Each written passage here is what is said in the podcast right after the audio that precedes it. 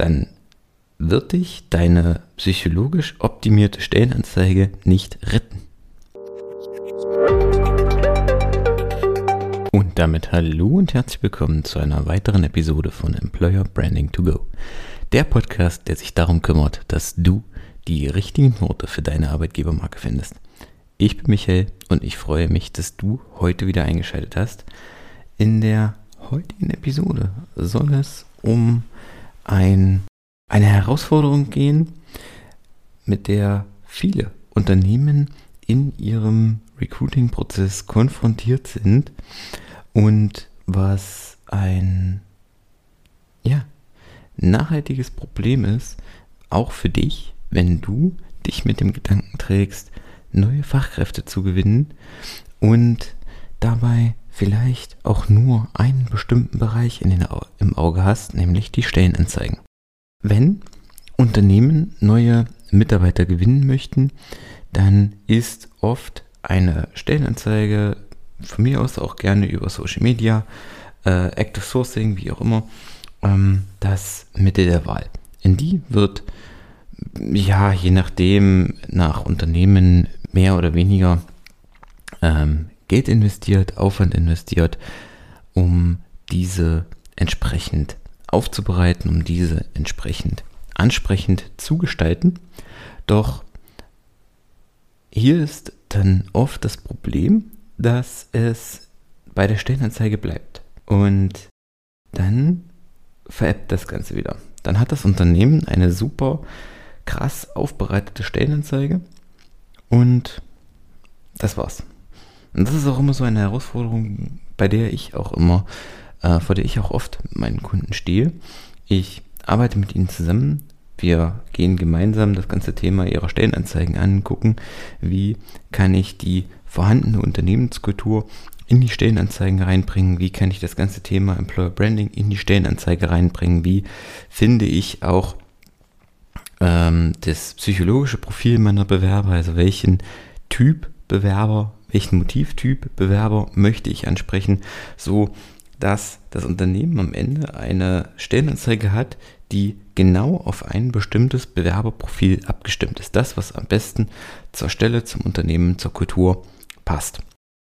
Ja, aber wenn du dann mit dieser Stellenanzeige nicht nach draußen gehst, wenn du dann nicht in dein Content investierst, in deine Außenwahrnehmung investierst, in dein Marketing letztendlich investierst oder auch auf Social Media, Internet, also auf deiner Website, Social Media, ähm, YouTube und anderen Quellen, dann wird dich deine psychologisch optimierte Stellenanzeige nicht retten. Gar nicht, weil das Problem ist doch folgendes. Was nutzt dir deine top generierte Stellenanzeige, wenn dich keiner kennt? Wenn keiner weiß, dass du eine Stellenanzeige online hast, dass du neues Personal suchst, wenn ich das nur auf deiner Webseite sehe und nicht auf deinen Social Media Kanälen. Wenn ich überhaupt nichts über dich weiß, wenn ich gar nichts mitbekomme, was du eigentlich anbietest, was deine Kultur im Unternehmen so ausmacht. Wenn du für dich und für deinen Arbeitgeber oder für dein Unternehmen keine Werbung machst, für deine Unternehmenskultur keine Werbung machst, wenn du bei deiner Zielgruppe letztendlich nicht präsent bist, dann nutzt dir auch die Stellenanzeige nichts. Umgekehrt hilft es dir auch nicht, wenn du eine Top-Stellenanzeige hast und super bekannt bist, eine starke Außenkommunikation hast, tolles Marketing hast, die Leute dich als Arbeitgeber kennen und die Bewerbungen reinkommen und dann passt aber deine Unternehmenskultur, das, was du dort angepriesen hast, nicht zu deinem Marketing, sondern dann ist die Kultur eine völlig andere. Die Hierarchien sind überhaupt nicht flach. Die Arbeitsphilosophie ist nicht flexibel. Du hast vier Tage äh, Präsenzpflicht statt äh, flexiblen Arbeiten und Remote, wie du es dargestellt hast. Dann hast du ganz, ganz schnell desillusionierte Mitarbeiter, die dann innerhalb der Probezeit wieder kündigen. Und das ist richtig schlecht für dich, denn zum einen hat das Ganze dann erstmal richtig, richtig Geld gekostet und zum anderen wirst du ganz schnell dann den Ruf haben eines Unternehmens, das seine Versprechungen nicht hält, das seine dass sein Wort letztendlich nicht hält, dass das, was es anpreist, am Ende nicht erfüllen kann. Und das ist richtig schlecht. Weil wenn, sag ich mal, dein Ruf als Arbeitgeber, als Arbeitgebermarke einmal beschädigt ist, dann hast du ein riesiges Problem, das wiederherzustellen, das wieder hinzukriegen. Und das kostet dann nochmal richtig, richtig Geld. Und um den Kreis zu schließen, nutzt es dir auch nichts, wenn deine Unternehmenskultur richtig gut ist, deine Außenwahrnehmung passt. Das heißt, du auch Werbung machst und du von den Kandidaten auch bemerkt wirst.